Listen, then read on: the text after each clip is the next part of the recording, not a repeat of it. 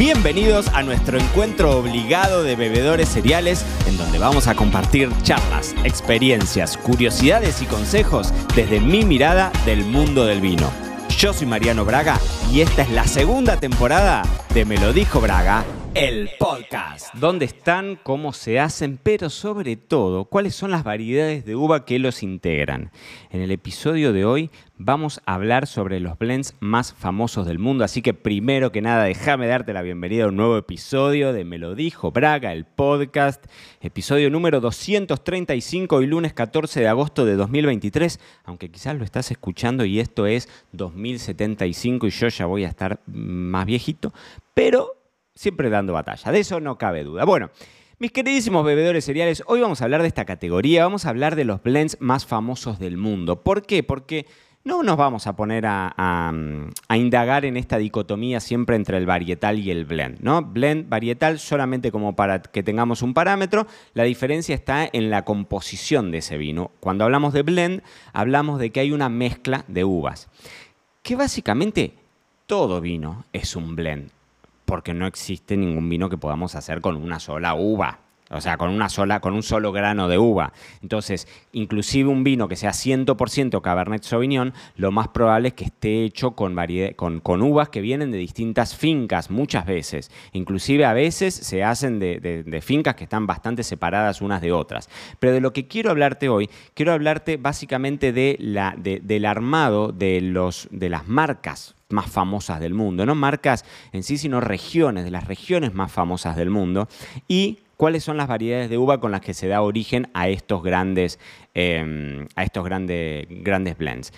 Mucha de esta información está sacada de Winefolly. A mí me encanta Winefolly, el laburo que hace Madeleine Eh, me imagino que la seguirán. Y si no la siguen, winefolly.com. Y el otro día subieron una infografía que me pareció muy interesante porque pasa en limpio algunos de los nombres que todos hemos escuchado alguna vez. Algunos quizás no tan famosos, como podría ser Chateauneuf du Pape y otros más famosos como los vinos de Burdeos, blancos o tintos, como los vinos del Ródano, como, bueno, hay vinos básicamente blends en todo el territorio mundial.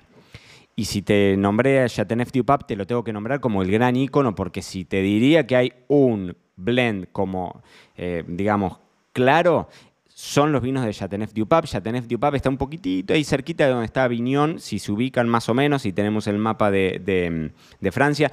Recuerden que tienen nuestro curso gratuito también en formato video podcast que se llama Aprende Fácil de Vinos, y ahí tenemos una lección entera en donde hablamos como 20 minutos de los vinos franceses y les cuento de Chateauneuf du Pape. Chateauneuf du Pape está, si, si, nos hacemos esa imagen de de Francia y nos situamos casi en el extremo inferior eh, derecho, casi digamos bien al sureste del país. Ahí vamos a tener la desembocadura del Ródano. Si subimos un poquitito más, vamos a tener el puente de, de Avignon y sobre el puente de Avignon todos cantan, todos bailan, sobre el puente de Avignon todos bailan y yo también, pero cerquita se elabora estos vinos tan famosos a la vera y del Ródano en Chateauneuf du que básicamente tienen eh, una, una, trilogía muy famosa que es la de Garnacha, Syrah y Mourvedre, ¿no? o Grenache, le dicen nuestros amigos franceses, pero es el icono de los blends. ¿Por qué? Porque intervienen un montón de variedades de uva e incluso la mayor parte de los Chateauneuf du Pape más conocidos, digamos, internacionalmente son los tintos, pero suelen tener en esos, en esos tintos, esos blends, suelen tener algo de variedades de uva blanca, en donde intervienen, como la Roussanne, em, bueno, la Grenache blanca también. Eh, después hay otras variedades como la Cinsault, un poco más conocidas, les digo, ¿no? Porque hay un montón de variedades. Cinsault es una variedad de, uva tinta. Em, y después variedades de uva bastante locales, pero lo que tiene Chateauneuf du Pape es que es muy representativo porque siempre son vinos que terminan siendo el cúmulo de 12, 13 variedades de uva distintas. Y no ves tanto de eso. Es decir, hay muchos blends dando vueltas por el mundo, pero en general no tenés tanta, eh, digamos, tanta pluralidad de, de, variedades de uva. Como por ejemplo te puede pasar en Burdeos, que los vinos tintos de Burdeos también son blends, es el gran arte del blend, pero ahí tenés Merlot, Cabernet Sauvignon, Cabernet Franc, Petit Verdot y Malbec. Petit Verdot y Malbec siempre en partes más minúsculas y dependiendo en dónde te muevas dentro de Burdeos, si estás más en el lado oeste vas a tener una preponderancia mayor del Cabernet Sauvignon, si estás en San Emilión, en, bueno, en Pomerol vas a tener más Merlot, en San Emilión vas a tener más Cabernet Franc, pero digamos que Merlot, Cabernet Sauvignon y Cabernet Franc son las, las tres grandes y después Petit Verdot y Malbec en porcentajes un poquitito más chiquitos.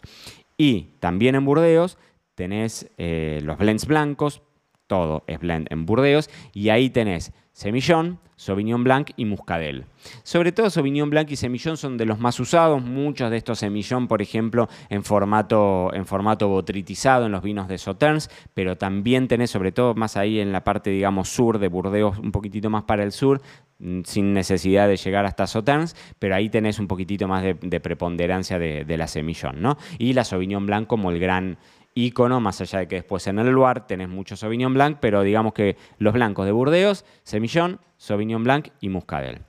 Nos volvemos para el Ródano, pero salimos de, de, mm, Chateauneuf du Pape y los vinos tintos del Ródano hay una, una sigla muy famosa que es GSM, que es por las siglas de Garnacha, Syrah y Mourvedre es un blend muy famoso que se ha hecho famoso en todos lados. En Argentina hay ejemplos y sobre todo hay muchos ejemplos en Estados Unidos y en Australia. En Australia hay bastantes GSM porque piensen ustedes que esa zona del Ródano, para eso está bueno que, mires, el, que, mires o escuches el episodio de los vinos de Francia que tenemos en Aprende Fácil de Vinos, eh, porque ahí te cuento, bueno, son zonas calientes y en general Garnacha, Syrah, Mourvedre tiene una relación bastante directa con con zonas calientes en todos lados, inclusive en el Ródano.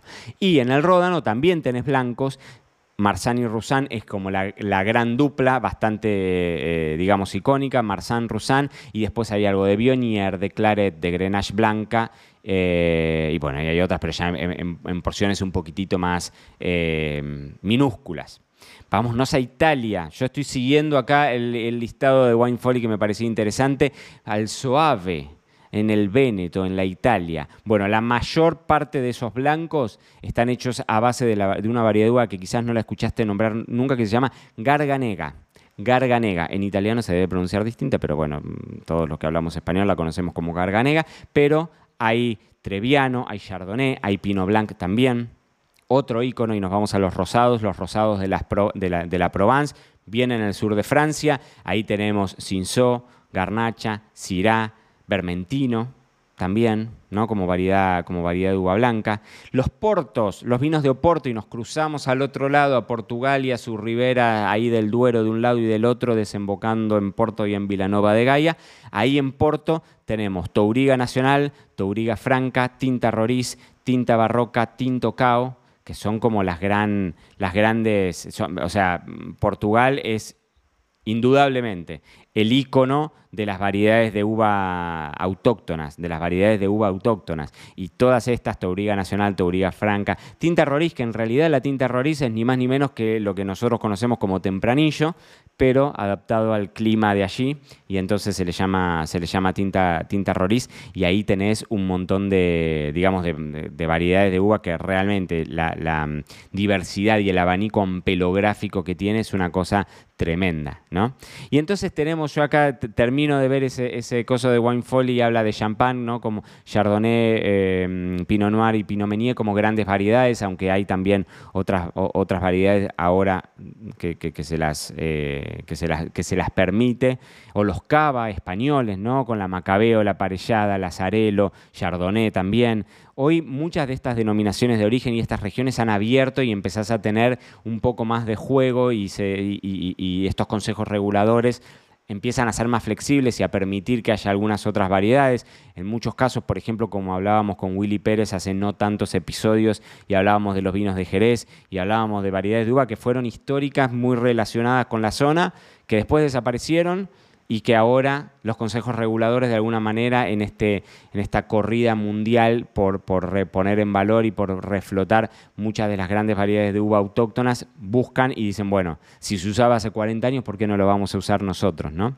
Y entonces acá esto de Wine Folly, como te digo, termina con, con, algunos tintos del Priorato, con los vinos blancos de Rioja, con Rioja, con los amarones de la Valpolicella, con los super toscanos, con los Chianti, con blends que andan dando vueltas por todo el mundo. En la Argentina hay un blend muy famoso que es el Borgoña, que era el estilo que emulaba los vinos de Borgoña, que nada que ver, porque la composición de los vinos de Borgoña en Argentina era un poco lo que había. Había algo de Sangiovese, había Bonarda, había Cabernet Sauvignon, había Malbec, eran mezclas, no tenía que ver con, el, con el Borgoña, que de hecho hoy no se, puede, no se puede usar, pero sigue habiendo, por ejemplo, hay bodegas como Bianchi en Argentina que siguen utilizando la frase nuestro Borgoña como una forma de identidad de los blends que como te digo, no son ni mejores ni peores, son estilos y muchos de estos estilos, los del Ródano, los de Burdeos, los de Chateauneuf du Pape, son estilos icónicos que se han vuelto famosos y que han sido como un estandarte, como un ejemplo y a partir de ahí muchos otros rincones vitivinícolas en distintos lugares del mundo,